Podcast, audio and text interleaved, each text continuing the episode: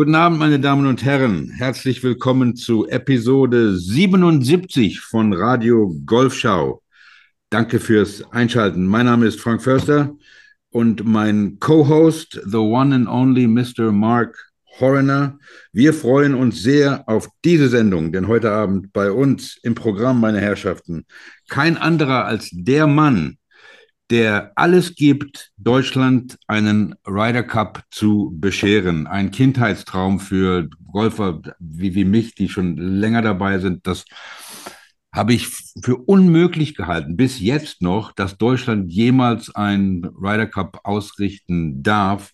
Und als wir ähm, mit dem, mit dem in Berlin, da in Bad Saro, richtig auf die Schnauze gefallen sind, sage ich mal. Da habe ich mir gedacht, es ist auch vorbei. Wir hatten das ja auch kurz mit Karim Baraka angesprochen, Marc.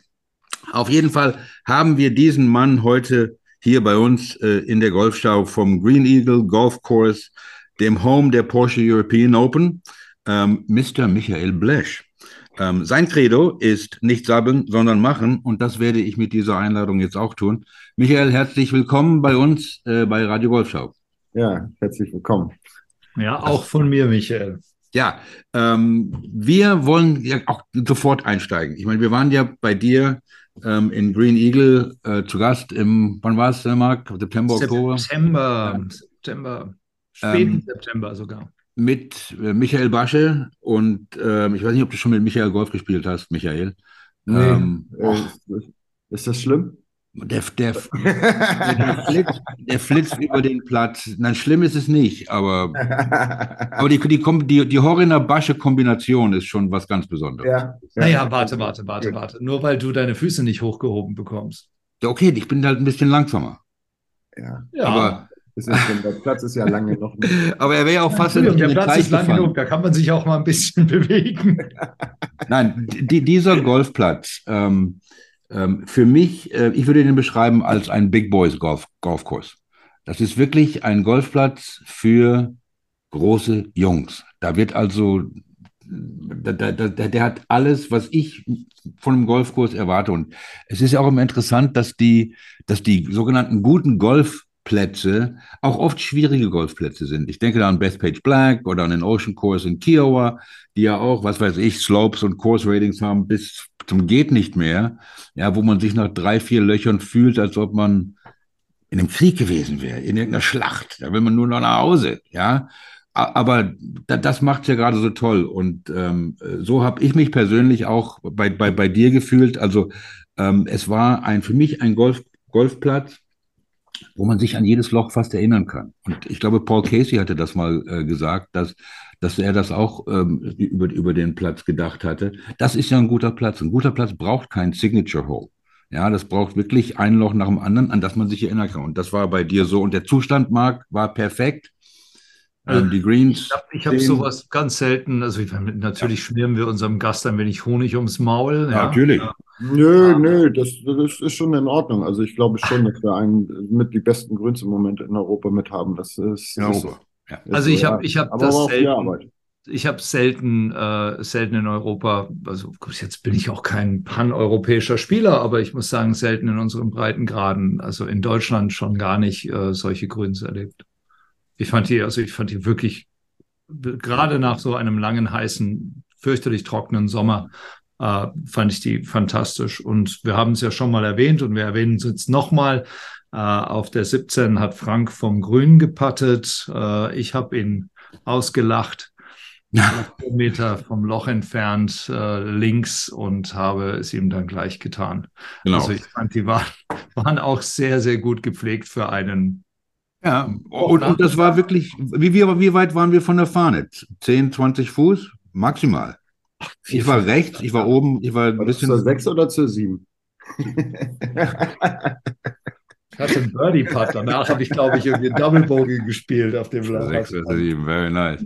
Nein, also wirklich, ähm, also wir, wir hatten eine super Zeit, es ist ein super Golf, Golf, Golfkurs und ähm, ähm, kann Leuten nur empfehlen, also wenn es in Deutschland, ich habe zu Marc gesagt, wenn es in Deutschland einen Golfkurs gibt, der auf, die, einer, auf einer Bucketlist überhaupt was zu suchen hat, dann ist es deiner. Ähm, Danke. Wollen wir an, wie wollen wir denn anfangen? Ich möchte ja sofort anfangen. Wie holt man einen Ryder Cup nach Deutschland? Das hast du dir ja auf die Fahne geschrieben. Ähm, wie macht man sowas?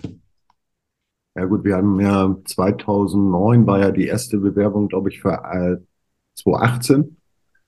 Da waren wir ja ganz neu, äh, da war der Platz zwei Jahre alt und da habe ich gesagt, so, wir machen da mit, wir haben eine super Infrastruktur.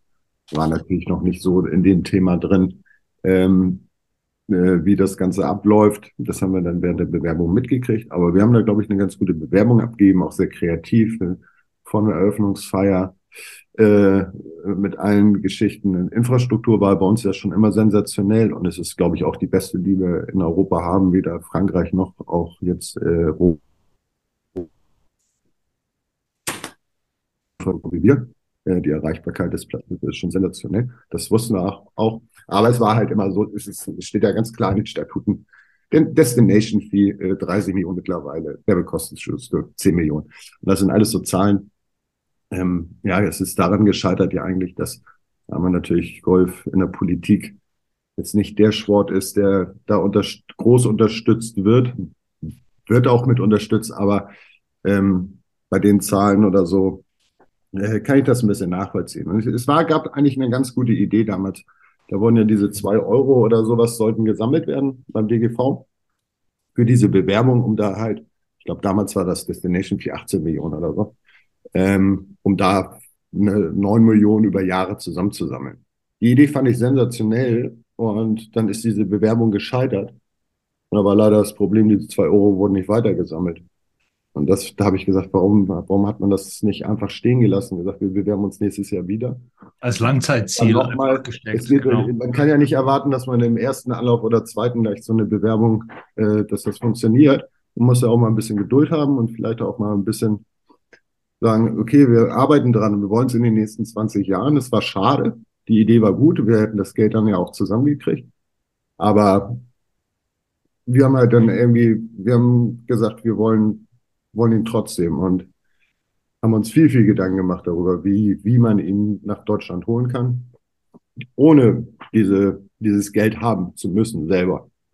Also ich habe keine 30 Millionen auf dem Konto, die ich dahin geben kann, sondern wir haben halt einfach ein neues Konzept versucht äh, zu erarbeiten. Und sind wir auch bei und wir äh, sind auch auf offene Ohren gestoßen.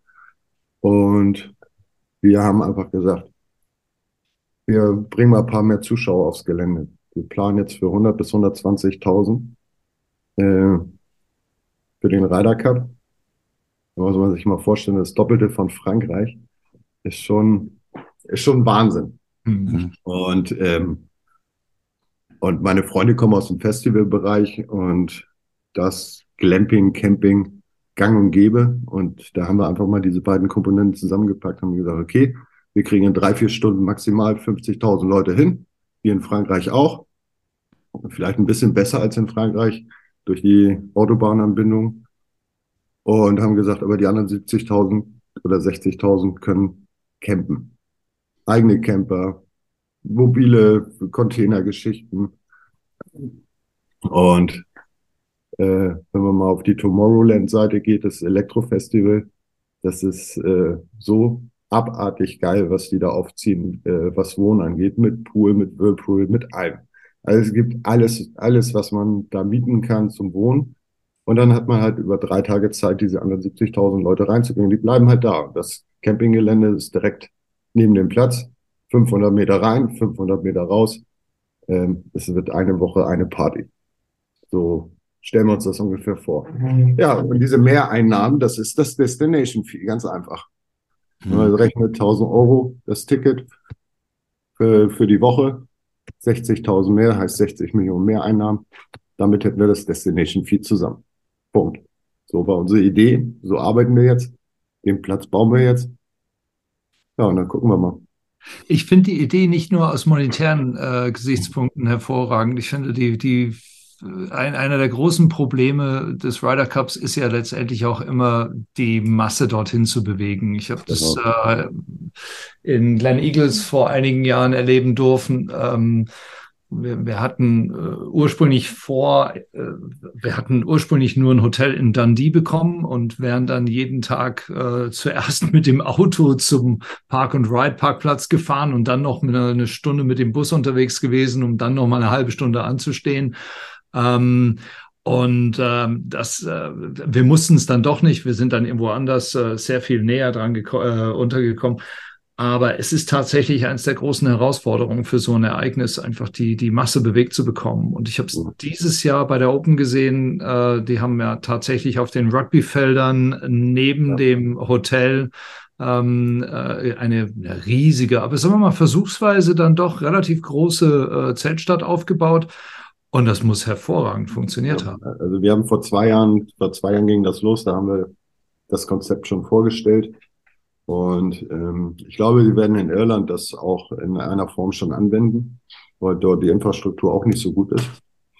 Ähm, so ist zumindest der Plan. Also das, es wird die Zukunft sein. Und wenn man, äh, wenn man mal auf der Made in Denmark damals war oder Made to Himmerland, mhm. Fleming Austrup, der hat das mit dem Glamping angefangen, paar Zelte hingestellt. Ich habe da selber einmal drin gewohnt, äh, als ich da war. Das war total super. Und ähm, damit löst man natürlich viele, viele Probleme. Und es gibt natürlich, man muss einfach sagen, es gibt der Ryder Cup ja auch mal die Möglichkeit, nicht irgendwelchen Garantien hinterher zu laufen, die nicht kommen. In Frankreich sollten 100 öffentliche Plätze gebaut werden, die nie gebaut worden sind. Äh, ob das Geld in Italien da ist, weiß kein Mensch. Ähm, da wurden aber auch die Straßen nicht gebaut aufgrund Corona. Es wird, glaube ich, eine riesen, riesige Katastrophe, wenn Verkehr angeht. Ich war beim Turnier jetzt da, bei der European Tour. Und äh, selbst bei 1000 Zuschauern war es schon ein Problem, dahin zu kommen. Und ähm, da hat man natürlich dann die Möglichkeit, einfach so einen Ryder Cup viel entspannter aufzuziehen. Und ich war ja auch in Freie. Ich bin dann einmal mit dem Taxi reingefahren, ich bin einmal mit, mit dem Auto reingefahren, einmal mit der Bahn reingefahren. Ich wollte alle Wege sehen. Ja, ja. Äh, und keine, kein Weg war unter dreieinhalb Stunden hin und zurück. Und äh, da hat man ein bisschen die Lust verloren. ja, man hat quasi sagen. schon vergessen, weswegen man dort ist. Ja, und dann, und dann, ist dann das, und dann muss man noch dann 500 Meter laufen, um Bier zu kriegen und noch mal eine halbe Stunde anstehen, um dann auf Toilette zu gehen. Und da waren, es war echt ein Riesenturnier, aber da waren, da war so ein Potenzial noch drin im Ganzen. Ja. Aber jetzt ja. stellt man sich mal einfach mal vor, der Putt fällt an der 16 nach, nach den Vierern, man geht ins Village, schönes Konzert, paar Bierchen, Grill angeschmissen vom Campingwagen oder vom Container, mit den Jungs ein paar Bierchen trinken, morgens um halb acht wieder rüber wackeln nach dem Frühstück. Viertelstunde bin auf dem Platz und dann geht das Spektakel weiter. Das ist sowas, ich finde sowas von perfekt einfach und ja, ja. das ist, wird der Weg sein vom Ryder Cup, bin ich mir ziemlich sicher. Und wie gesagt, das, äh, die Ryder Cup kann das Ding halt wie jeder äh, Konzertveranstalter äh, in die eigene Hand nehmen und spart sich auch diese ganze Garantiegeschichte. Und wir können so viele geile Plätze aussuchen, die ein bisschen weiter weg sind, viel Platz haben, aber gar nicht so eine gute Infrastruktur. Mhm. Und du bringst eigentlich. ganz neue Möglichkeiten für den Ryder Cup. Ja, und, ja. Das, und, du äh, bringst eigentlich das, das wirklich äh, wieder zum Ryder Cup zurück, äh, was, was, was im Kern äh, stattfinden sollte, nämlich eine riesige Party. Also genau. ich habe äh, diese, ich habe letzte Woche mit einem Freund gesprochen, wir sprachen darüber, hast du Karten für den Ryder Cup? Und er sagte, du, ich habe mich nicht mal beworben, weil für mich gibt es, seitdem ich äh, dort war, nur noch eine Möglichkeit, den Ryder Cup zu gucken. Und das ist mit Freunden vorm Fernseher, weil da sehe ich was. Und wenn ich aber die Möglichkeit habe, vor Ort zu wohnen, auf dem Gelände quasi zu sein, am Abend mit den Leuten noch zu feiern und zu wissen, dass ich am nächsten Tag nur noch rüber stolpern muss, nicht stolpern muss, aber rübergehen muss und quasi das Ganze als Festival betrachten kann, dann glaube ich, wird es für viele Leute sehr, sehr viel interessanter werden. Da nimmt man auch die Anreise auf. Ja, und es ist, äh, es, man, es, es war ja schon in Frankreich geil, äh, diese Schlachtrufe von Hügel zu Hügel, oder? Und die haben den Platz, der war ja ein Stadionkurs ja. Und, aber auch da waren, das, der war gut. Aber da wird zum Beispiel, ich war selber mal an der Acht. So, dann siehst du nicht das siebte Grün und aber auch nicht den neunten Abschlag, weil es alles immer nur ein Kessel war. Und wir haben jetzt zum Beispiel bei den Westkurs, den wir jetzt bauen, ist es so, dass du, dass du immer mehrere Bahnen siehst, mehrere Abschläge, mehrere Grüns. Das ähm, in, bei den Schlusslöchern zum Beispiel, da braucht man über den Hügel rüberkippen für, für 16, 17. Auf der anderen Seite ist äh, 15, 14, also alle Entscheidungslöcher nur einmal über die Hügelspitze. Ähm, das, äh, also so mehrere kleine Stadien, wo dann aber auch mehr Spektakel ist, ne, als nur eine Bahn. Ja. Und ähm, ich bin jetzt dabei, auch mit äh, European Golf Design, äh, haben wir ja auch schon auf dem äh, Nordkurs zusammengearbeitet, als wir die Gunst modifiziert haben. Wir sind da ganz in engen Kontakt und ähm, ich fühle mich auch ganz wohl bei der European Tour mit den Leuten. Das sind alles Jungs, die echt Ahnung haben. Und ähm, ja, wir entwickeln jetzt beim Bau den Platz. Wir machen die Pläne fertig, äh, komplett auch fürs Camping, ähm, die wir dann halt, sobald der Platz fertig ist, dann sagen wir als fertiges Konzept mit fertigem Platz, was ja auch mal schön ist, dass ein Platz schon mal fertig ist bei der Bewerbung. Und es ist, der Platz ist halt einzig, also es gibt, glaube ich, dann wirklich keinen einzigen auf der Welt, der so ist wie der. der es sind also neue Boden hin für, für die Tribünen. Mhm. Die ersten haben wir schon gebaut und da steht man da oben und es ist, äh, das geht äh, nur das Herz aufbauen. Mhm. Es sind 18 neue Löcher. Spaß wachsen zu sehen. Und in drei Jahren, denke ich mal, sind wir fertig. Wir bauen 18 neue Löcher, ja. 18 neue Löcher. Hektar. Also der, der Porsche Nordkurs, der bleibt so, wie er ist. Der genau, der Südkurs, der Südkurs, den wir haben, der erste, der wird reduziert auf neun Löcher. Die sind die außenliegenden neun Löcher, die werden beim Ryder Cup dann auch überbaut mit, mit Zelten und Fressmeilen und alles. Und das Infield, die inneren neun Löcher und die jetzige Driving Range äh, werden zu neun Löcher umgebaut und das neue Gelände fangen wir dann nächstes Jahr an ab Januar äh, die anderen neun Löcher zu bauen. Mhm. Ähm, ja, Michael Basche hat ja, ein, ein, der schreibt ja immer interessante Sachen, aber er hat einen tollen Artikel gerade in der Golfpost vor ein paar Tagen veröffentlicht, ähm, auch genau darüber mit äh, äh, das Glamping Megadorf ähm, und, und, und den neuen, neuen Westkurs. Und er hat ähm, auch ähm, angesprochen, diesen intensiven Kontakt, den du mit, mit England führst, hat er den Paragraphen ähm, beschrieben, und zwar mit dem äh, geschäftsführenden Direktor des Ryder Cup ähm, und, dem, und dem Chef von European Golf Design, Jeremy Slesser. Ähm, welche Rollen spielen denn, vielleicht können wir ein bisschen darüber sprechen, wie so ein Ryder Cup vergeben wird. Welche Rolle spielt die PGA of Germany, wenn überhaupt? Welche Rolle spielt der DGV? Ähm, denn ich denke, soweit wie ich mich erinnern kann, ähm, mit dem Faldo-Kurs da, das ging ja alles in die Hosen, weil erstens war Faldo, ist Faldo nicht so beliebt gewesen bei Keith Pelly und Keith Pelly hatte ja auch ähm, ähm, die Italiener haben es ja auch bekommen, dann weil sie dann das Preisgeld erhöht haben von der Italian Open und IMG und alles so ein Zeug. Wer sind denn da die Leute, mit denen man diesen Kontakt pflegen muss? Ja, sind, also Gay Kinnings ist ja schon der Kopf, mhm. ähm, aber es, es ist, äh, äh, man redet eigentlich mit allen. Also gerade auch Platzbau ist halt wichtig. Die ganze Infrastruktur, wie bewegen wir, arbeiten jetzt zum Beispiel gerade zusammen mit der European Golf Design, aber äh, mit der Firma, die zum Beispiel Rock am Ring macht, das ganze Verkehrskonzept, die, die sitzen zusammen und machen mit mir beim Bau die Pläne, da den Abstand mal ein bisschen zehn Meter weiter nach rechts, damit wir über die 90 Meter Durchgang 30.000 Leute innerhalb von zehn Minuten bewegen können und all solche Geschichten. Und wie laufen die Leute von halb acht bis neun und diese ganzen Geschichten arbeiten wir jetzt aus. Es war ja so, die wollten ja jetzt eigentlich schon im Sommer Ryder Cup 31 und 35 vergeben. Und das hat sich dann, ich schätze mal, aufgrund anderer Golfereignisse, die es noch auf der Welt gibt, ein bisschen verschoben. Und wir haben jetzt die, die Kernaussage, wir wollten ja auch, haben gesagt, okay, wir machen 31 oder 35.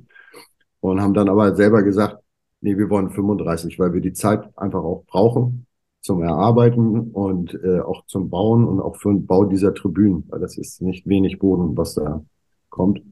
Und ähm, die haben entschieden, dass irgendwann im Januar, Februar soll 31 entschieden werden und wir kriegen halt die drei Jahre Zeit während unserer Bauphase, um für 35 uns zu bewerben.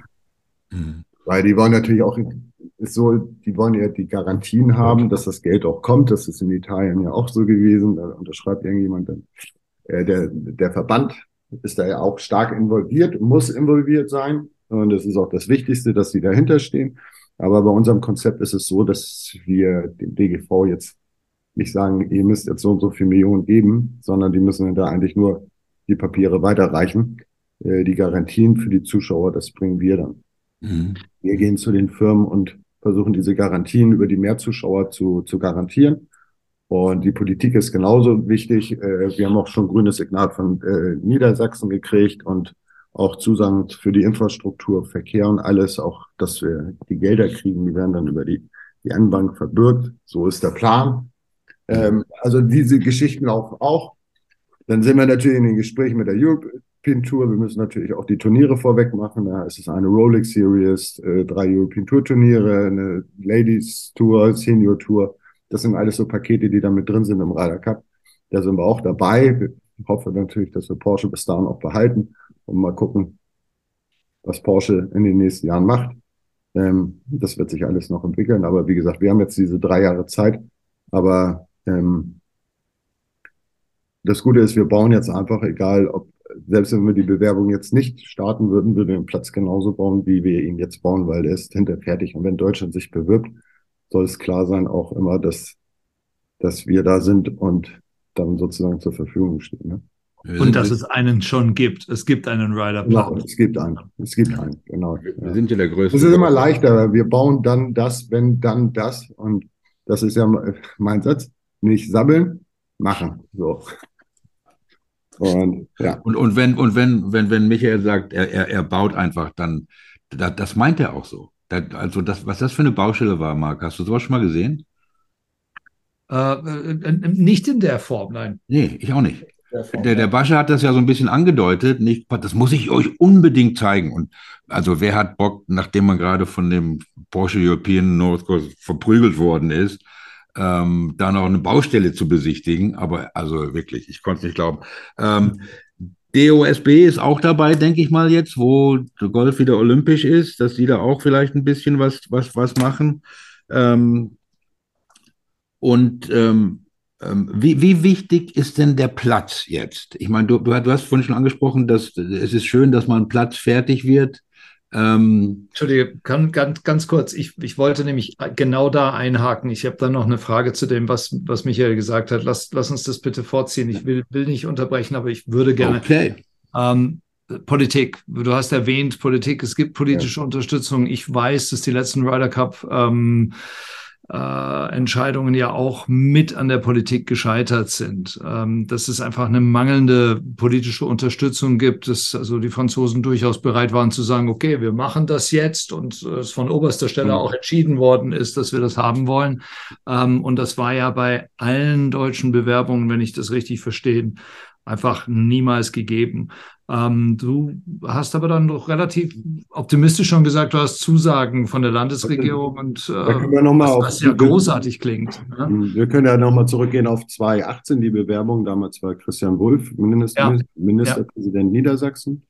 Wir hatten auch die Unterstützung zugesagt bekommen. Ähm, der Herr Wulff sagte, wir haben leider in Deutschland ein Problem. Wir können jetzt nicht äh, so und so viel Millionen für einen Zeitraum in neun Jahren jetzt bewilligen, sondern das können wir nur äh, peu à peu aus den Töpfen, wenn es soweit ist. Und er hat aber volle Unterstützung zugesagt. Und dann hat mir in Bayern war der Herr Seehofer und er hat gesagt, wir geben neun Millionen. Mhm. Aber habe ich noch bei der PGA angerufen, habe gesagt, Jungs, es ist nicht möglich, es wird platzen. Und diese Bombe ist geplatzt. Seehofer hat das zurückgezogen, weil es gar nicht geben konnte. Es war, es ist überhaupt nicht machbar in Deutschland, über zehn Jahre jetzt diese Töpfe freizugeben. Also auch zu Niedersachsen ne? zum Beispiel die gehabt, die, die, wollen das jetzt auch verbürgen, dass sie, wir wollen jetzt über die N-Bank gehen, dass, die, ähm, dass die das verbürgen, also die, die Unterschrift geben, dass das Geld auch wirklich fließt. Aber das Land selber kann das gar nicht. Das ist überhaupt nicht machbar in Deutschland. Mhm. Also das sind alles so Dinge, die, und das sind so diese Erfahrungen, die man über die Jahre kriegt. Und das Schöne ist ja jetzt, wir gehen ja hin und sagen, wir wollen ja gar nicht das Geld, wir wollen ein bisschen Infrastruktur, ähm, äh, wie bei jeder Großveranstaltung. Und das ist viel leichter, wenn man nicht so viel Geld haben will. Und wenn man sagt, wir haben ein Konzept, wo die so viel Geld verdienen, im Grunde genommen, dass sie von uns gar nichts extra wollen. Das ist mhm. ja das, das ist ja das Entscheidende. Also dieses Konzept funktioniert wirklich, sage ich mal, ab 80, 90.000 Zuschauer, weil dann ist das Geld, was sie sonst, sage ich mal, im, nicht im Koffer wie FIFA, sondern reell, die haben ja, das ist ja das Schöne, die Ryder hat einfach stehen, das ist unser Destination Fee, da müssen nicht die Koffer geschoben werden, das ist ganz offiziell, ähm, ist ja auch okay. Ähm, aber so funktioniert das und dann, es sind alles so Räder, die passen im Moment gerade. Ähm, Ob es im Endeffekt klappt, weiß ich nicht, aber ähm, ich bin da echt positiv diesmal. Eine einzige Frage noch zur Politik, weil, weil mich das dann schon interessiert, weil versteht man in der Zwischenzeit in Deutschland, dass der Ryder Cup einer der größten Sportereignisse der Welt ist. Also die also Niedersachsen ist, es bei den Leuten angekommen, weil ja. ich höre es immer wieder und, und also wir hören es ständig. Äh, Golf wird natürlich immer wieder in eine Ecke gestellt, egal wie viele hunderttausend Aktive es gibt. Ähm, ähm, wird immer wieder darüber gesprochen, dass es ein, ein Richmans äh, Sport ist und die Politik äh, hat große Probleme, sich immer wieder mit Golf, zu, also immer wieder große Probleme, sich mit Golf zu zeigen oder zu schmücken, ähm, aus Angst äh, mit Vorurteilen vielleicht konfrontiert zu werden. Ja, das ist, äh, äh, ist auf Bundesebene sicherlich äh, ein großes Thema, in Niedersachsen nicht, aber das Land Niedersachsen ist auch das entscheidende Land dann im Grunde genommen, was weil die Veranstaltung in Niedersachsen stattfindet. Ähm, da habe ich aber, haben wir so einen kleinen Trumpf, weil wir sind ja keine reichen Pfeffersäcke, sondern wir waren Startup-Unternehmen, wir sind junge Kerle gewesen ähm, und haben mit viel Leidenschaft das gemacht und die Geschichte als solches Golfplatz ausgestampft haben, äh, mit Campcent in der Tasche, mit 25, äh, war eine tolle Geschichte und diese Geschichte, äh, glaube ich, kann man auch besser verkaufen, als wenn wir mit einem Platz rangehen, wo Marco Simonio äh, und Laura Biagiotti das, den Koffer aufmacht, das ist, ist eine andere Geschichte. Und das ist die Geschichte vielleicht, die, die dazu führt, dass er zu uns kommt, nach Deutschland. Und vielleicht auch die Chance, Golf einfach mal äh, wirklich breiter aufzustellen. Das war ja immer unser Ziel mit unserer Anlage. Ähm, ist ganz, ganz schwer. Wir, es ist alles besser geworden. Aber trotzdem, wenn ich überlege, die 20 Jahre Kampf, es sind immer noch Golfer in Deutschland, die, die wollen wir gar nicht wie sie sind. ja, es ist so, es ist ein Sport und äh, bei uns ist es auch, wir haben so viele gute junge Leute irgendwie. Das ist, ähm, ich bin auch gerne bei mir auf dem Golfplatz und auch sehr ungern manchmal auf anderen Golfplätzen, muss ich ganz ehrlich zugeben, weil da ist leider die Zeit dann auch teilweise stehen geblieben. Die Weiterentwicklung ist in 20 Jahren kaum zu, kaum zu spüren. Und äh, deswegen, wir bauen auch immer um, versuchen uns ja immer weiterzuentwickeln und immer wieder irgendwie neue Wege zu gehen. Ja, und das ist vielleicht die Chance, die, die Deutschland braucht und vielleicht auch der Golfsport. Hm, vielleicht hoffe nicht, dass ich jemand auf die Füße getreten habe, aber hm, so der Grundgedanke, ne, der, der, Wir sind ja modernen Golfsports, äh, den gibt es bei mir nicht mehr. Also ich möchte das auch nicht. Ich finde, Golf ist ein cooler Sport in der Natur äh, alle können froh sein, dass die Kinder auf dem Golfplatz sind und nicht äh, irgendwo auf der Straße abhängen. Genau. Und ähm, daher. Aber ich, ich würde, ich, ich würde ähm, dich bitten, vielleicht doch vielleicht 31 und 35 in Betracht zu ziehen. Denn weißt du, wie alt Mark 2035 sein wird? Das, deshalb warst du so schweigsam und hast die ganze Zeit auf ein Stück Papier geguckt und gerechnet. Gerechnet, genau. Und da muss man ganz schön weit rechnen. Hm. Da reicht eins plus eins nicht mehr. Aber der Frank wollte ja eigentlich über den Platz sprechen. Danke nochmal für die, für die kleine, ähm, für, die, für den kleinen äh, Umweg über die Politik nochmal. Nee, das ist schon, ist schon okay. Ähm, ich habe ich eigentlich vergessen, was ich sagen wollte, aber du, du hattest gesagt, dass. Ähm, dass was bedeutet der Platz? Das, ja, was bedeutet das aber in Italien? Italien hat ja den, den Ryder Cup bekommen, da gab es den Platz noch gar nicht, oder, oder war irgendwie, irgendwie so ein war gar kein richtiger Golfplatz, der, der, der dann erst gebaut worden ist. Ähm, und die Amis sind ja da auch viel schneller, die, die, den, den Ryder Cup zu vergeben. Ich meine, der ist ja jetzt schon in den USA, jetzt kommt Beth Page, dann kommt, ich weiß nicht, was kommt, aber die sind ja schon bis 33, glaube ich, oder 37 schon vergeben, die, ja. ähm, die Sachen. Und, und du baust den Golfplatz jetzt, den neuen Kurs, speziell für den Ryder Cup. Nein, also ähm, Grund, also ich baue den für, die, für den Ryder Cup, aber äh, äh, das ganze Konzept äh, ist nicht auf den Ryder Cup ausgelegt, sondern mhm. es ist, äh, wir haben die Porsche European Open. Unser Ziel ist eigentlich, alle Golfverrückten der Welt zu uns zu holen, die einfach spektakuläre, tolle Löcher spielen wollen. Wie auch schon gesagt, jedes Loch bleibt im Kopf. Ja. Jedes Loch ist anders. Es ist jetzt auch auf dem Westkurs kein Loch gleich dem anderen. Mhm. Es ist immer wieder eine neue Erfindung. Und das Konzept ist einfach, äh, den zweiten European Tour Platz zu haben. Äh, unser Bestreben ist halt im Wechsel Nord und West jedes Jahr zu spielen. Das Ein, einer, einer hat nicht gereicht, ne? Bitte? Einer hat nicht gereicht.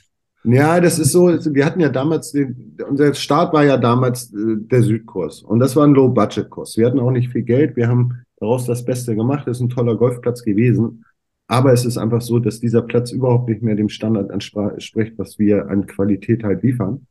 Und äh, der ist jetzt auch 20 Jahre alt gewesen und der musste jetzt auch wirklich renoviert werden, umgebaut werden. Und da kam dann das eine dazu, dass es ja viele Ältere gibt, die nicht so viel spielen. Es gibt Einsteiger, die nicht so viel Geld haben oder auch gar nicht so viel. Und da haben wir gesagt, trotz der Golfkrise. Alle sagen ja immer, der Golfsport boomt, aber irgendwie verlieren doch alle immer ihre Mitglieder. Und irgendwie, wenn ich das so an den Zahlen sehe, kann ich mir nicht vorstellen, dass der Golfsport wächst in Deutschland.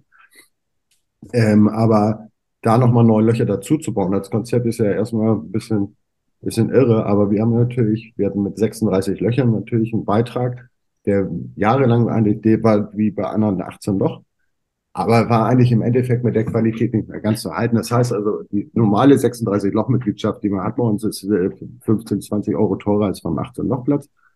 Aber ich will ja natürlich auch neue Mitglieder haben und neue Einsteiger.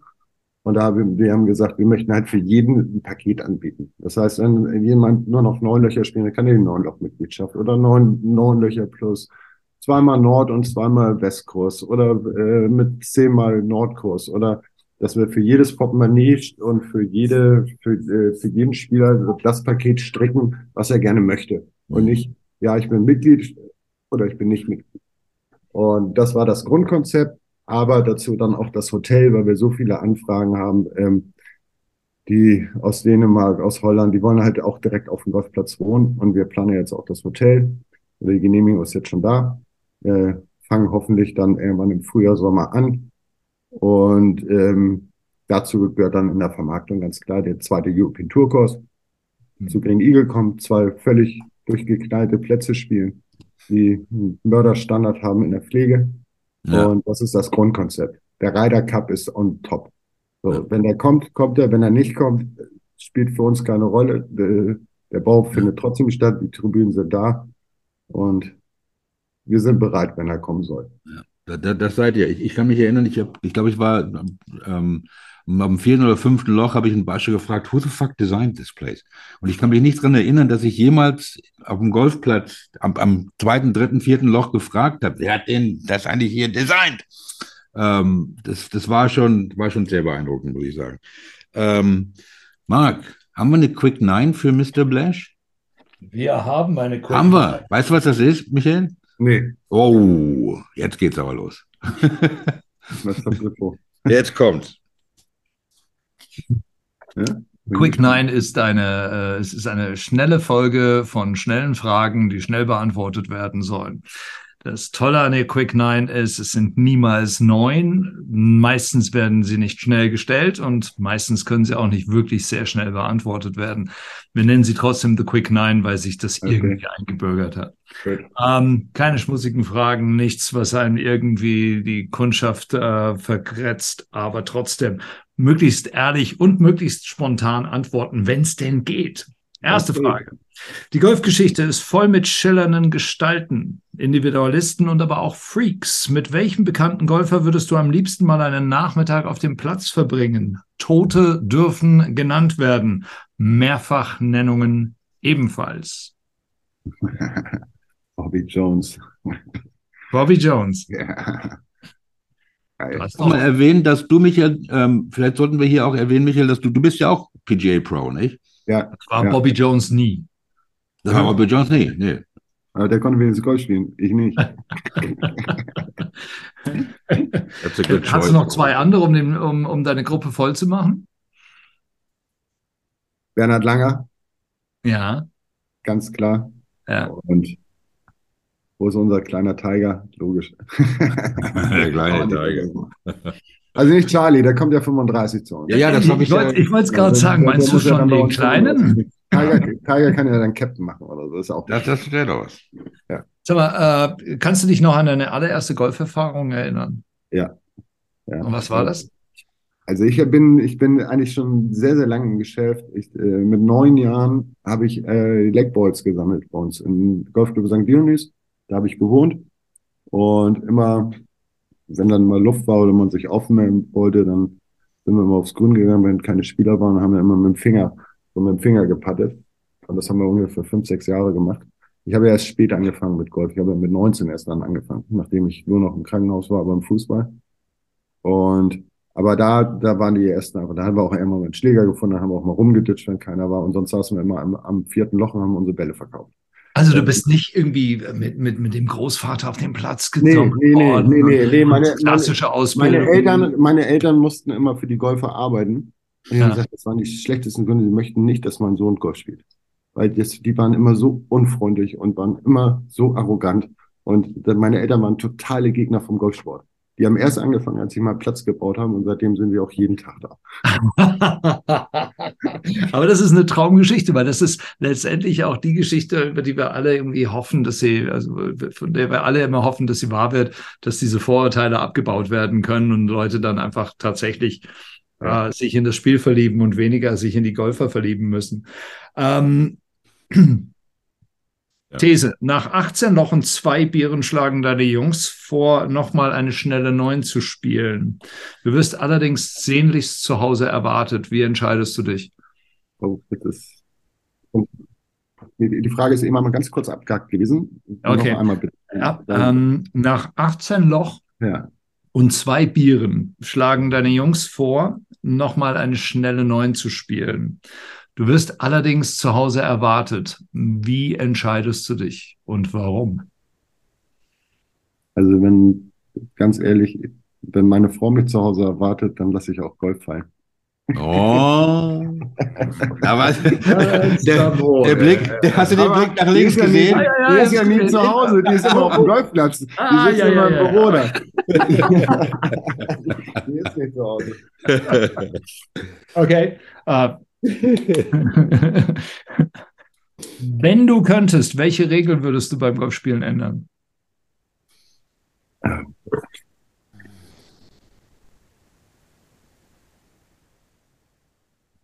Das äh, Tierspur gibt es nicht mehr. Sag bitte nochmal, was? Die Tier, Tierspur. Tierspur. Tierspur. Die Regel oh. würde ich ändern, gibt es nicht. Golf muss so gespielt werden, wie der Ball ist. Oder unspielbar. Dieses äh, da ist eine Tierspur. I love that. So. Das ist cool. Play it as it lies, ja? ja. Weil, weil wir haben ja häufig die Frage gestellt und da gibt es Leute, die sagen, oh, ich möchte nicht mehr aus dem Ich habe hab noch, noch einen Wunsch. Hm? Keine Metermarkierung mehr.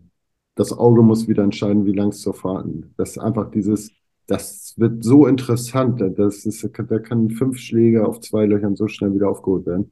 Das Spiel so viel spannender machen, wenn keine Meter, weil man einfach ja. wieder schätzen muss. Also wenn man keine Laser mehr verwendet, so kann, keine Hilfsmittel. Es ist äh, das, äh, das nur noch auf genau Meter und hier und da. Das, das ja. Spiel selber war früher viel besser, auch ohne Laser. Ja. Und abschätzen, wie weit ist es zur Fahne. Ähm, das, äh, das ist ja auch so ein bisschen die Kunst des Golfspiels. Ja. Leider nicht mehr. Es ist rein technisch geworden und äh, das wäre auch ganz cool. Vielleicht sogar noch wichtiger als die Tierspur. Es ist übrigens sehr interessant, dass bei der äh, bei, bei den Jugendturnieren äh, des Deutschen Golfverbandes, also bei der deutschen Meisterschaft und ich glaube auch bei der Vorausscheidung technische Hilfsmittel verboten sind. Ja. Also du darfst keinen äh, E-Karren haben und du darfst auf keinen, du darfst nicht lasern und du darfst auch keine anderen Messgeräte äh, haben. Also reines Abschreiten. Ich finde, das für, für, Kinder ist es, für Kinder ist es doch total super, das einfach auch mal zu lernen, dass man auch ja. ohne das Ding arbeitet. Ja. Also ich finde, das, äh, das gehört zum Spiel dazu. Um man sich auch mal zu verschätzen und einfach mal, das ist, äh, macht das Ganze auch echt spannender. Und da gewinnt dann nicht nur der beste Schwung, da ist so ein richtiger Traditionalist in dir drin irgendwie. Äh, ja, ja. ja. I like it a lot. Finde ich gut, finde ich super. Ähm, wir alle haben Vorbilder. Wen würdest du als quasi architektonischer Autodidakt, wenn ich nicht übertreiben würde, ähm, nennen, wenn es um Golfplatzarchitektur geht? Ich glaube, ich kenne so wenig Golfplatzarchitekten. Ich finde, ich habe mich damit selten so, so, also ich setze mich damit gar nicht so viel auseinander. Ja. Ähm, ich war zum Beispiel, ich habe ja auch noch nicht einmal auf, äh, in England auf der Insel Golf gespielt. Ich spiele hm. nächstes Jahr im Oktober die Danne mit, äh, mit äh, Marcel, habe ich fest vorgenommen. Und damit ich dann auch endlich mal St. Andrews sehe. Und äh, nee, habe ich nicht. Ich, das das kann, kommt bei mir aus dem Spiel Und die, die, diese Leidenschaft kam daraus. Thorsten Guido hat mal einen in Berlin gebaut und das war damals ja mein Trainer. Ja. Und da hatte ich, den hatte ich gesehen und da, da hatte ich gesagt, habe ich so einen Bock drauf. Und das Spiel hatte ich, glaube ich, verstanden und habe den Ball auch ganz gut getroffen. Und ich habe mir, ich habe, ich gucke nicht woanders hin. Ich baue, baue einfach so, wie ich denke. Unterbewusst nimmt man Sachen mit. Mein Lieblingsplatz ist Valderrama. Ja. Ähm, durch diese Korkeichen und alles und auch die Strategie, die man da spielen muss. Ähm, ist ein super toller Platz, finde ich. Aber ansonsten bin ich gar nicht so, so bewundert. Ich bin jetzt viel auf den European Tour Turnieren äh, in den letzten zwei Jahren dadurch und gehe auch ganz viel mit, äh, gehe bei Marcel ganz oft mit oder mit Freddy Schott jetzt auch. Ähm, was ich früher auch nicht gemacht habe, bei Spielern halt komplette Runde mitgehen. Und das, das bringt auch ganz, relativ viel für, für den Bau und für, wie man einen Golfplatz baut. Also als nur mal ein paar Schläge, einzelne Schläge zu sehen oder im Fernsehen, sondern mal so ein komplettes Spiel von so einem Flight. Das ja. zehnte Jahr gucke ich mir so einen kompletten Flight halt an. Äh, das bringt schon eine ganze Menge. Und äh, die Gespräche auch mit den Spielern, das, äh, da entwickelt man sich immer weiter. Es gibt ganz viele gute Spieler mit tollen Ideen. Es gibt auch welche, die einfach nur sagen, das ist nicht gut, aber haben keine andere Idee. Da braucht man ja nicht drauf hören, aber äh, es gibt da ein paar, die haben einfach viele Köpfe, viele Ideen und ich arbeite ja auch, wie gesagt, mit dem Jeremy Slezzer, der hat ja rumgebaut, so eng zusammen und das bringt auch so einen Spaß. Ähm, der sagt, ich habe so viel von euch gelernt und ich lerne halt so viel von ihm. Und das ist das bringt richtig Laune. Aber ich würde jetzt nicht sagen, dass jetzt ein Golfplatzarchitekt bei mir irgendwie da oben ganz steht. Mein der tollste Platz der Welt, der April Masters. Ich war noch nicht da, aber das ist so, wenn ich da, da, da das ist so, das ist, das ist ein geiler Golfplatz. Ja, aber der hat natürlich auch wenig damit gemein, was er mal war. Ne? Also insofern, Golf ist ja und Golfplatzarchitektur entwickelt sich ja ununterbrochen weiter. Wenn man bei dir hinguckt, ich habe mir sagen lassen, dass du auch gelegentlich mal Löcher, die du gebaut hast, nochmal komplett aufmachst und neu baust. Ne? Ja, wir haben also auf Nordkurs, glaube ich, neun Grün schon verändert. Ah, okay.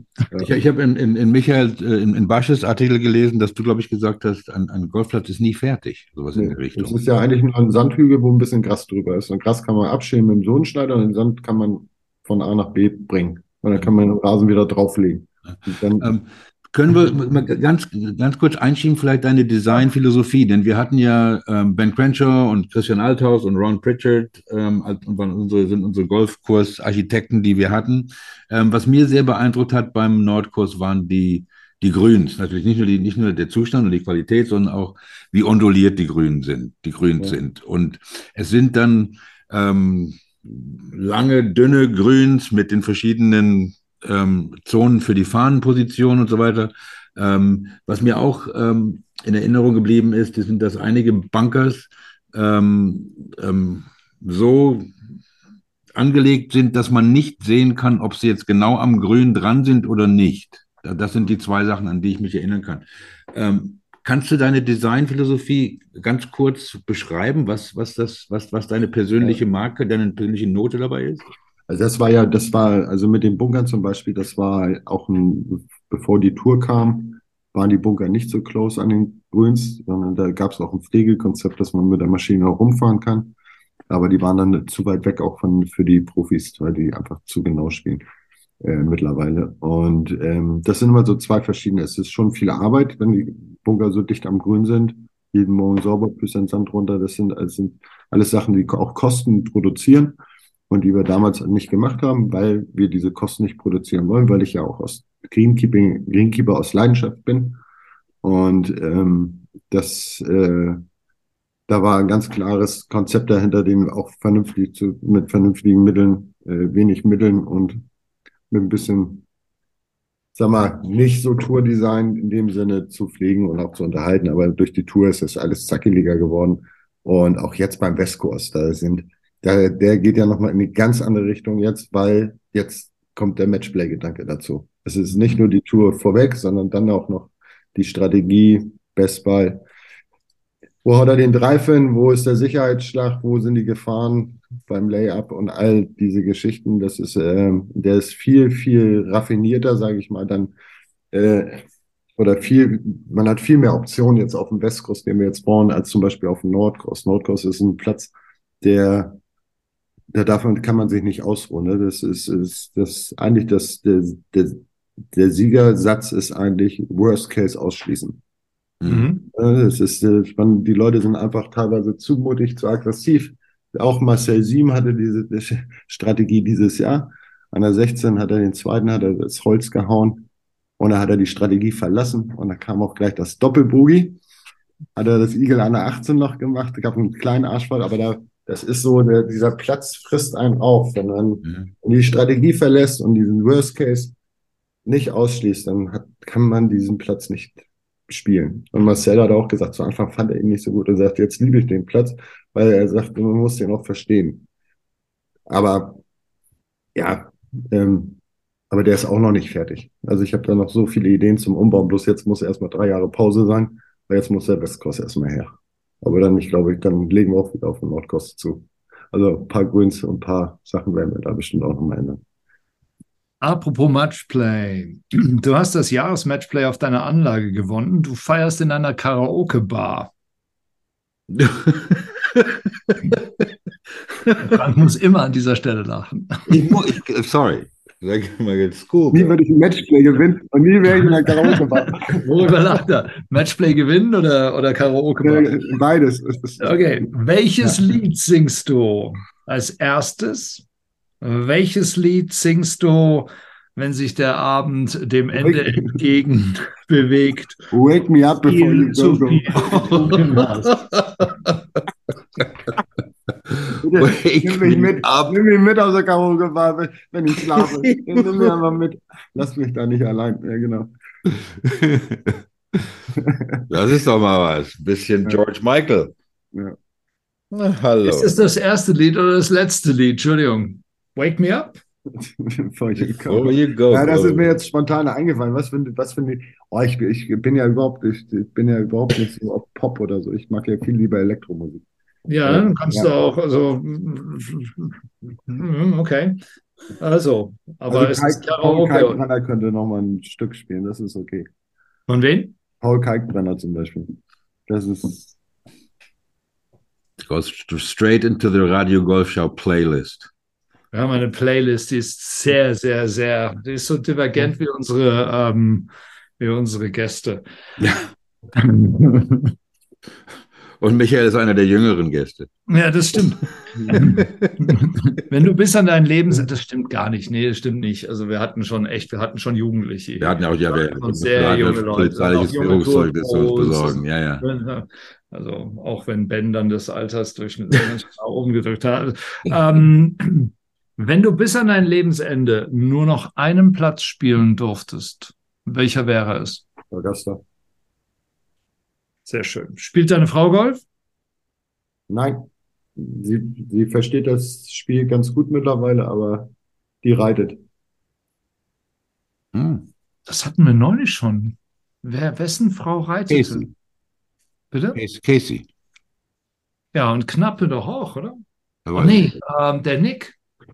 Nick. Ja, Nick ja, Nick. Keys, dessen genau. Frau reitet. Ja, Entschuldigung, nicht, nicht ja. knapp, sondern Nick. Dessen Frau. Könnt ihr euch zusammentun. Also bei uns ähm, die Mädels reiten und die Jungs spielen Golf. So genau. genau. Uns, ja. ja. Ähm, schnelle Fragen, schnelle Antworten. Bier auf dem Golfplatz? Ja, nein. Ja. ja. Kart, Kart oder Laufen? Laufen. Tragen oder ziehen? Ziehen. Tragen ist was ist nicht gut für den Rücken. Musik auf der Range? Super geil. Meinetwegen auch auf dem Platz. Ich würde gerne mal ein Turnier machen, so mit drei, vier verschiedenen DJs, volle Polle, den ganzen Tag. Super, nicht gut. Matchplay oder Zählspiel? Matchplay. also wirklich. es herrscht auf Green Eagle eine unglaublich entspannte Atmosphäre, zumindest habe ich das so erlebt. Äh, das Ganze ist wirklich ziemlich leger. Gibt es trotz aller Lockerheit Sachen, die dem Golfplatzbetreiber Blash auf die Palme bringen?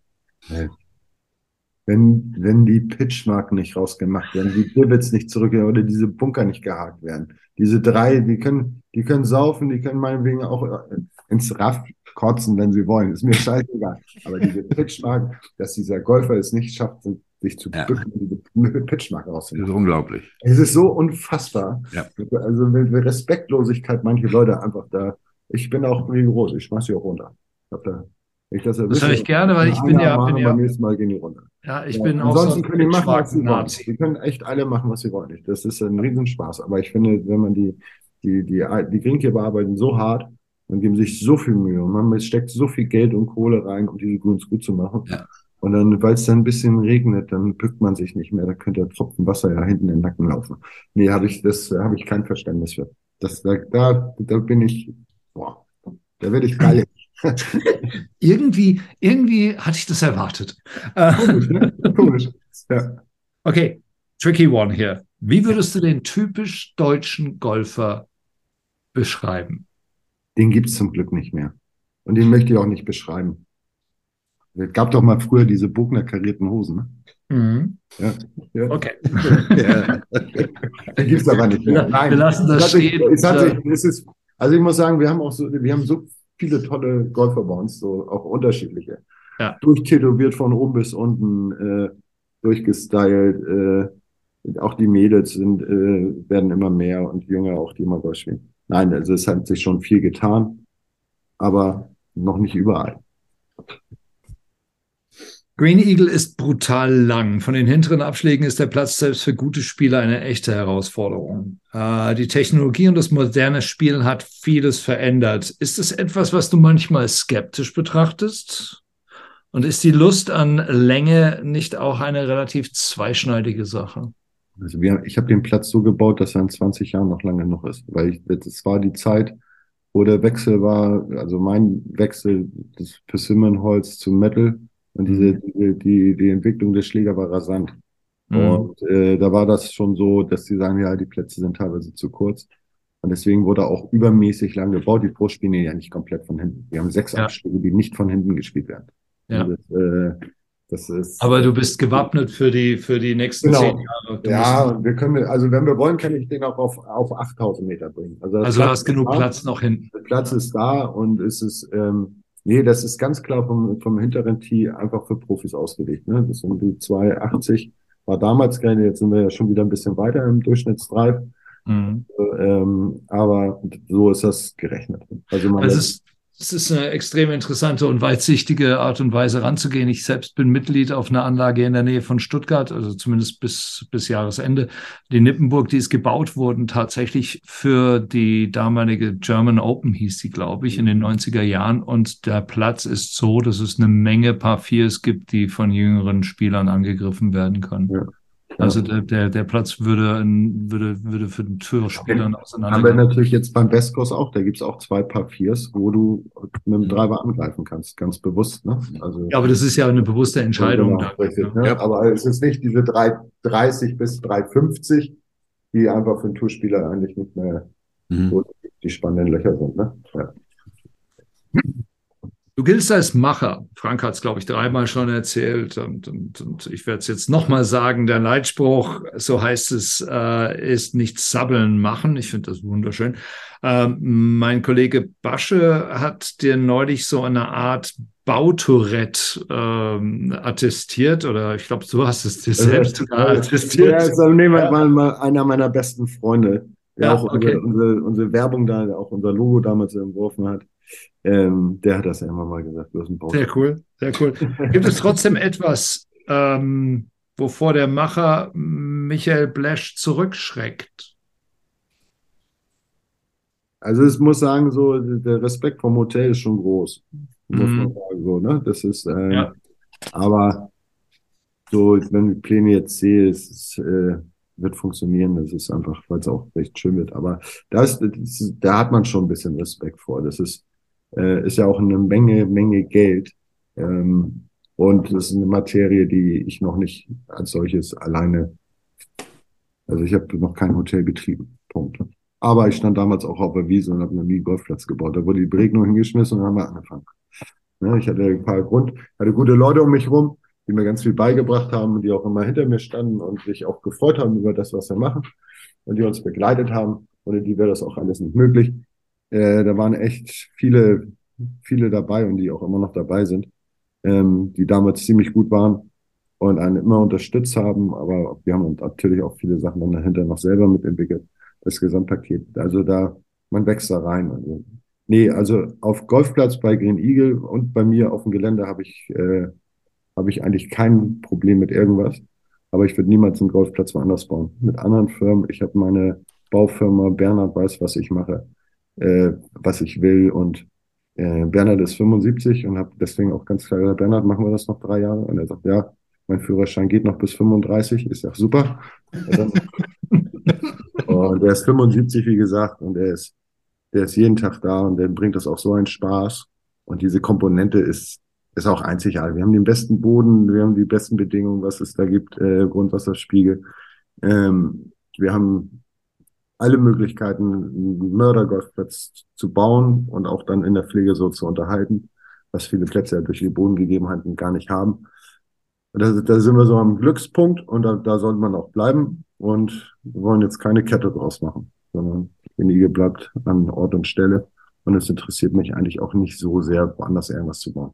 Naja, soll ja auch eine, äh, eine Wallfahrtsstätte bleiben dann. Genau. Okay, nächster Schritt. Ähm, und letzte Frage, vielleicht auch um, um, um eine weitere Diskussion zu beginnen. Die Golfwelt blickt auf die erste Saison der Leaf Tour zurück.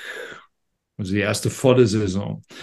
Und mit, also, schon jetzt hat die Existenz dieser, dieser Tour eine ganze Menge verändert. Also ob das jetzt Gelder sind, die Spieler bekommen, wenn sie auf die Tour neu kommen oder nicht was, wenn überhaupt, kann das Golf-Establishment von den Machern dieses äh, Golf-Wrestlings lernen? Dass die von mir lernen können? Nein, nein. Was können wir von denen lernen? Hm. Also wir reden ja viel darüber, wie viel Schlechtes da drin steckt, aber so, aber es ist ja also definitiv hab, Disruption. Mein, mein erster da. Gedanke, was ich hatte, ja. als Lift-Tour kam, sage ich, cool, eine junge Seniorenliga. Ab 35 kann jeder Lift-Tour spielen. Ist doch mhm. irgendwie eine ganz coole Sache. Gibt es im Amateurbereich auch. Mhm. Das wäre meine Grundidee gewesen, hätte ich gesagt, okay, ab 35 kann jeder Lift-Tour spielen, vorher bleibt man auf der Tour. Und wenn man, glaube ich, vernünftig sich zusammensetzt, ist auch eine Koexistenz der Lift-Tour sicherlich interessant. Und ich, ganz, ich glaube, es wird irgendwann die, das Gespräch geben, ob jetzt die drei Personen, die jetzt gerade oben sind, miteinander sprechen können, weiß ich nicht. Ich hoffe, ähm, ich bin da, ich bin da ein bisschen, bisschen entspannter, weil es ist gut, Cameron Smith, aber der hat Rückenprobleme, der kann nicht so lange Golf spielen, hat jetzt schon gesundheitliche Probleme. Das ist als junger Kerl, würde ich dann auch sagen, aber ich kann noch drei, vier, fünf Jahre spielen, vielleicht. Ich das Geld auch mitgenommen. Ähm, wer redet, wer hat dann vor noch über Patrick Reed, einer meiner Lieblingsspieler? Der hat ja auch nichts mehr gerissen. Es sind ja Namen einfach Martin Keimer es ist ja alles so, das sind tolle Namen, aber es ist ja nicht mehr so, die warten auf die Seniorenliga im Grunde genommen. Die sind ja so halbwegs raus. Ich habe das Gefühl, so die, die, die meisten Spieler, ähm, die, die, die waren einfach auch schon auf, auf dem Weg. Schon über, über, über Zenit, Zenit raus. Und wir, wir haben, wir haben ja jetzt gesehen, wir haben so Top-Spieler, Hofland, die Hogarts. Ähm, ich glaube, selbst wenn, wenn sie sich nicht einigen, es ist einfach so, die, die jungen Spieler wollen Ryder Cup spielen, die wollen Major gewinnen. Ne? Die wollen ihren Namen auf Jahrhunderte alte Pokale stehen sehen. Genau, so. Und äh, Tiger Woods hat das ja ganz klar gesagt, der, der keinen Bock mehr hat zu trainieren, der spielt Lift Tour. Ja, Punkt. So, das ist, äh, das ähm, kann auch nicht sein, dass man für 150.000 kriegt, wenn man letzter wird. Pat Perez, der kann davon ein Lied singen. Und seine Frau auch. Aber ich meinte das ein bisschen anders. Darf ich noch mal rein? Ja. Ähm, und zwar, es ist so, dass die letztendlich, also ich glaube, sie werben auch mit diesem Spruch Golf nur lauter oder Golf just louder. Äh, sie, die, sie, sie machen unglaublich viel, wenn es darum geht, oder sie bemühen sich unglaublich stark, Leute äh, auf die Plätze rauszubringen. Sie machen Turniere, äh, sie machen ein Turnier und jeden Abend gibt es wohl, wenn ich das richtig verstehe, mhm äh, Konzertveranstaltungen, ja. äh, es gibt Tented Villages, es gibt äh, Beat the Pro Challenges und lauter, äh, lauter solche Sachen. Ähm, da ist, da ist eine horrende Marketingindustrie äh, damit beschäftigt. Ja. Ähm, können wir davon was lernen oder sollten wir einfach achselzuckend draufblicken und sagen, okay, die machen halt ihr lautes Zeug und ich finde schon, finde schon, dass man viele neue Wege gehen, gehen sollte und probieren soll. Und die haben es ja auch schon probiert mit der Super Six und Ähm, also man kann da ruhig weiter, weitergehen, aber müssen wir den Tennissport auch verändern? Es ist, das, äh, das ist bis, entweder kriegt man 6-0, 6-0 ein auf eine Mütze oder 6-0, 6-0, 6-0. So, Punkt. Und ich finde, so, das ist schon, äh, schon ein bisschen Tradition, aber es kann sicherlich ein paar Turniere reingehen, die auch ein bisschen mehr und außenrum so und so mehr. Da bin ich ja so und so der Fan für. Ich würde auch am liebsten ein Konzert bei uns machen. Äh, danach, wie es auch Fleming gemacht hat in der Made Dänemark. Das ist ein Riesenturnier gewesen, die ersten Jahre. Das hat so einen Bock gebracht da. Abends dann, dann, wo John Daly dann noch auf der Bühne ist und so. Äh, finde den Weg, finde ich super. Camping gehört dazu. Das ist, und das ist, vielleicht, vielleicht kommen die ja irgendwann mal alle zusammen und dann wird da ein guter Mix draus. Hm. Aber man sieht das ja auch schon bei der Waste Management ähm, in, in, in, Phoenix, da bei dem Paar 3, nicht, wo da diese Partystimmung ist und du hast das in, in Made in Denmark erwähnt. Ähm, das sind ja auch Sachen, die, ähm, die bei anderen Sportarten, ob jetzt die Formel 1 ist oder jetzt auch ähm, die, diese, diese umstrittene WM in, in Katar, ähm, wo es ja auch praktisch ähm, oder was, was das erste Mal ist, wie das wie, wie ein olympisches Dorf ist, wo die Mannschaften ja alle im Umkreis von 100 Kilometern wohnen oder 50 Kilometer wohnen ja. und auch die Fans auch, ja, was ja auch ganz, ganz neue Sachen sind. Ähm, wir, wir, wir sollen auf jeden Fall, du hattest ähm, ähm, Bernhard, ähm, deinen Baggerführer, erwähnt, das, den haben wir ja auch da rumfahren sehen. Ne? der sitzt in seinem Bagger und macht einen See nach dem anderen, gräbt er da aus irgendwie. Ähm, das sind Vater und Sohn, Vater und Sohn-Team? Ja, genau, Vater und Sohn, ja. Ja. Von, und, äh, der Sohn ist einer der besten Radladerfahrer, die es gibt, und der, der alte Herr kann mit der Schaufel um. Aber echt Wahnsinn, das ist, äh, das ist, wir haben jetzt auch eine andere Firma nochmal mit bei, weil wir irgendwie mit Bodentransporten, äh, weil es jetzt auch so trocken war. Und das ist das erste Mal, dass ich mit so einer anderen Baufirma zu arbeiten habe ich gesagt, nee, ich, ich arbeite nur mit Bernhard, sonst brauche ich keinen Golfplatz mehr. Das ist, also es sind Welten so, man ist schon so verwöhnt von, von dem, was man, was wir da haben. Der ist, ja. der, der, der ist da festgewachsen auf, auf diesem Bagger. Das ist echt krass. Marc, wie sieht's aus? Wir kriegen einen Ryder Cup nach Deutschland. Das sieht ganz danach aus. Ja, aber dann, dann qualifiziert. Und zwar auf einem Platz, der schon existiert und dem wir gegebenenfalls schon gespielt haben. Ja, ich, ich freue mich ja jetzt, das Best Wir müssen nur eins schaffen, eins schaffen. Wir müssen der Ryder Cup garantieren, dass Deutschland oder in Deutschland auch diese 50.000 Leute zum Campen kommen. Ja, und ich, glaube, dass das, ich glaube, dass das funktioniert. Ich, ich glaube auch. tatsächlich, dass es funktioniert, weil ich, nochmal, also was du da sagst, man kennt es aus Festivals. Was haben ja. wir seit Rock am Ring verbracht? Was ist das für eine Gaudi? Weil großartig ist es, dort zu sein und zu wissen, dass man, man muss sich ja nicht zulaufen lassen, aber zu wissen, dass man zwei oder drei Biere trinken kann und nicht abends dann noch mit dem Auto durch die Gegend fahren muss oder stundenlang an der Bushaltestelle äh, stehen muss kann eigentlich nichts Besseres geben, die Verbindung. Das war eine Frage, die ich vorher noch stellen wollte, Frank, ganz kurz. Ja. Ähm, hast du das vor äh, oder wirst du das verstärkt bei deinen anderen Tour-Events dort auch machen jetzt mit dem Glamping? Also wirst du versuchen, das quasi als, als Modell äh, zukunftsträchtig zu machen, also zukunftsfähig zu machen? Also ähm, würden wir gerne. Wir sind ja, ich, wir haben stellen ja nur den Platz. Äh, Veranstalter ist ja UCOM der Sponsor, Hauptsponsor ist Porsche.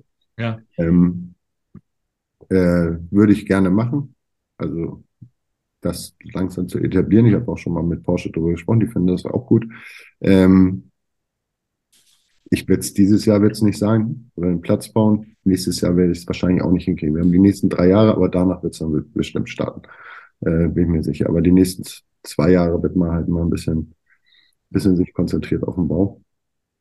Ähm, aber wie gesagt, die, die, die Tour hat in, äh, bei dem British Open, da standen ja. die Zelte. Ja. Ähm, der Gedanke ist da. Wir haben den ja auch ganz bewusst offen kommuniziert, weil ich finde, jeder sollte sich damit beschäftigen und jeder, der daran glaubt, äh, sollte versuchen, das dann auch vielleicht mit zu unterstützen, weil das ist ein Riesenprojekt, den wir als Club alleine ja gar nicht hinkriegen. Wir brauchen gute Leute drumherum, die wir auch haben, aber es gehören auch ganz viele Menschen dazu in Deutschland, die das auch weitertragen und sagen, ja, wir wollen das auch und wir haben da Bock drauf. Und das ist halt, das ist die, die größte Chance, die wir jetzt haben, äh, wenn wir die nicht nutzen, dann brauchen wir uns auch nicht mehr bewerben. Also ich freue mich. Aber ich möchte noch mal eins kurz sagen, und zwar ja. gerade diese Stimmung Rock am Ring. Und dann, ich, wir bauen ja so gerade die erste Tribüne. Und jetzt kommt die, die Mitteltribüne für 16, 17, 15, 14. Und dann, wenn ich mich da so auf, auf den Hügel stelle und auf den großen See gucke und dann abends, wenn das Spiel vorbei ist und dann so eine Wasserprojektion, die Geschichte des Ryder Cups so über so einen See in Wassertropfen sich widerspiegelt und da sitzen 80.000 Leute und gucken sich das an. Und jetzt schon wieder Gänsehaut. Ja, ja, ich hab's auch gerade. also ich werde auf jeden Fall versuchen, Karten schon zu sichern. Vielleicht ja. hilft uns ja der Platzbesitzer irgendwie welche ja. zu, zu, bekommen. Da, da, kriegst du ja auch schon bestimmt den Senioren-Discount. 35. Ja, klar.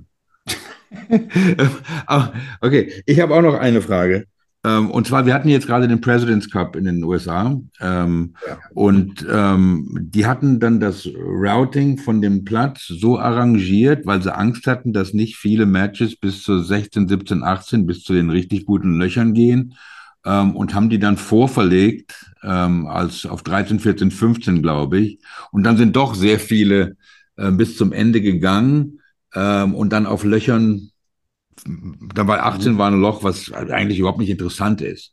Ähm, wie wird dieser neue Platz aussehen? Wird das, wird, wird, denkst du darüber nach, dass, dass, dass es, weil es ja Matchplay, ein Matchplay-Golfkurs ähm, sein soll, ähm, mhm. dass vielleicht Matches nicht bis zu 18 gehen? Ist das, ja.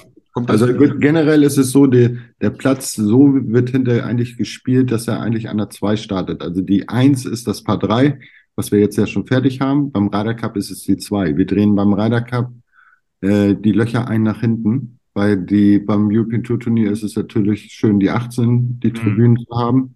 Und beim Ryder Cup wollen wir die Leute auf der 1 haben. Ähm, ja. Aber der Platz ist komplett für 17, 18 das ist, äh, ich nenne das äh, das Kolosseum, wo die beiden Bahnen drin laufen. 1 und 18 kann man von dem Tribünen, also wenn im Einzel braucht man einfach nur sitzen bleiben, warten, bis die nächsten wieder in die 18 an, ankommen. Ähm, die werden genauso spektakulär. Es ist jedes, also äh, das ist kein Unterschied zwischen 17, 18, 6 und 5. Also es wird es nicht geben. Ich, wir versuchen das Beste rauszuholen. Das, es wird ja leider wie auf der CD. Es gibt immer, auch bei Michael Jackson, es war immer ein Song war der beste.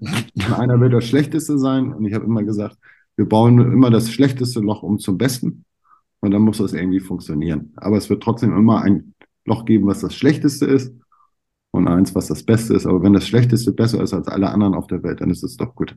Das stimmt. Und du hast gerade gesagt, beim Ryder Cup ist ja gerade die Eins, der, vor allem der erste Tee ist ja immer, ähm, ja. immer tierisch was los. Äh, kannst du uns einen kleinen Einblick geben, wie der erste Tee bei dir aussehen wird, 2035? Wie viele Leute, wie viel, was für ein Loch? Also wir, wir, die Tribüne ist, soll so, also die Eins soll, ist so gestaltet, äh, auch mit der Tribüne. In Frankreich waren äh, 9000. Wir bauen die 1 äh, als Naturtribüne. Wir wollen über 80.000 Leute an die 1 kriegen. Also es ist 1 und 18 zusammen. Äh, 80.000 Leute wollen wir unterbringen. Marc, was würdest du, was würdest du vor 80.000 Leuten vom Tee schlagen da? Ich würde eine Dame schießen. Oder ein Socket hauen. 80.000. Es ist, es war aber auch in Frankreich schon, ne? man hat das bei den Jungs auch so ja. gesehen. Ne? Da ist eine Anspannung ja. unfassbar. Die, das, ich, ich bin ja ganz gut im Kontakt mit Marcel, wir haben uns ja ganz gut angefreundet, bin ja oft dabei und kriege das ja auch so mit, was da auch immer für ein Druck, Druck ist, was die Jungs da aushalten müssen. Ja. Ähm, aber Ryder kam, ey, vor diesen Mengen, das ist unfassbar. Ja. Der erste Schlag ist, das muss der Albtraum sein und das Schönste. Ja, man, man, man, muss sich nur Videos auf YouTube angucken von Ryder Cups, auch bei den mhm. Singles. Da trifft keiner von den Jungs den Fairway. Genau, die gehen ja. auch ganz schön das daneben. Sind die Besten der Welt. Ja. Aber das muss man sich auch tatsächlich wieder. Man muss auch so sein, sonst sind es keine Menschen. Ne? Das ist völlig normal. Äh, wir, wir, wir gucken ja schon ein bisschen dumm aus der Wäsche, wenn Oma und Opa vorbeikommen auf einmal und gucken wollen, wie man schlägt. Oder wenn der Platzbetreiber neben einem steht. ja, genau, ja.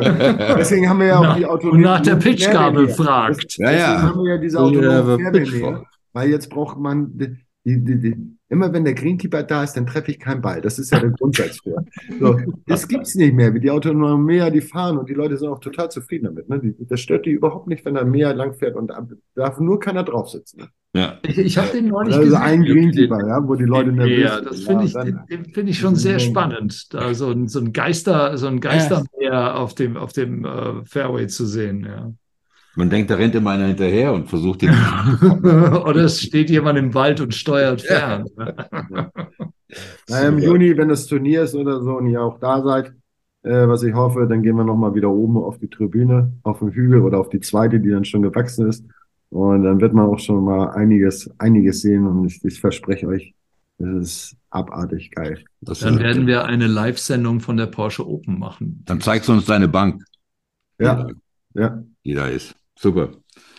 Marc, Corinna, was sagen wir? Herzlichen Dank, Mr. Blash.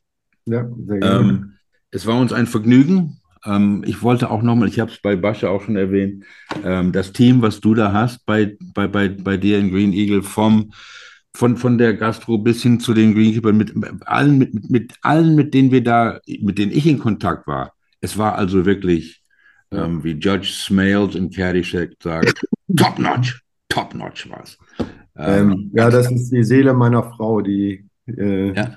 die hat dem Laden noch das, den letzten. Was eingehaucht. Eingehaucht, ja. ja man spürt. ja, ja, nee, das ist, äh, das, die, die ist schon top. Wir wünschen dir was. Ich denke, du bist morgen früh wieder auf so einem Gerät und fährst durch die Landschaft. Sieben Uhr bin ich da. Um halb, halb acht rollen die Bagger und rollen die, die Bagger. fahren. Und, ja. Flash the Builder. Gut. Meine Damen und Herren, ich bin Frank Förster. Ich bin Marc Horner und Sie haben gehört Radio Golfschau. To, to the Linksland.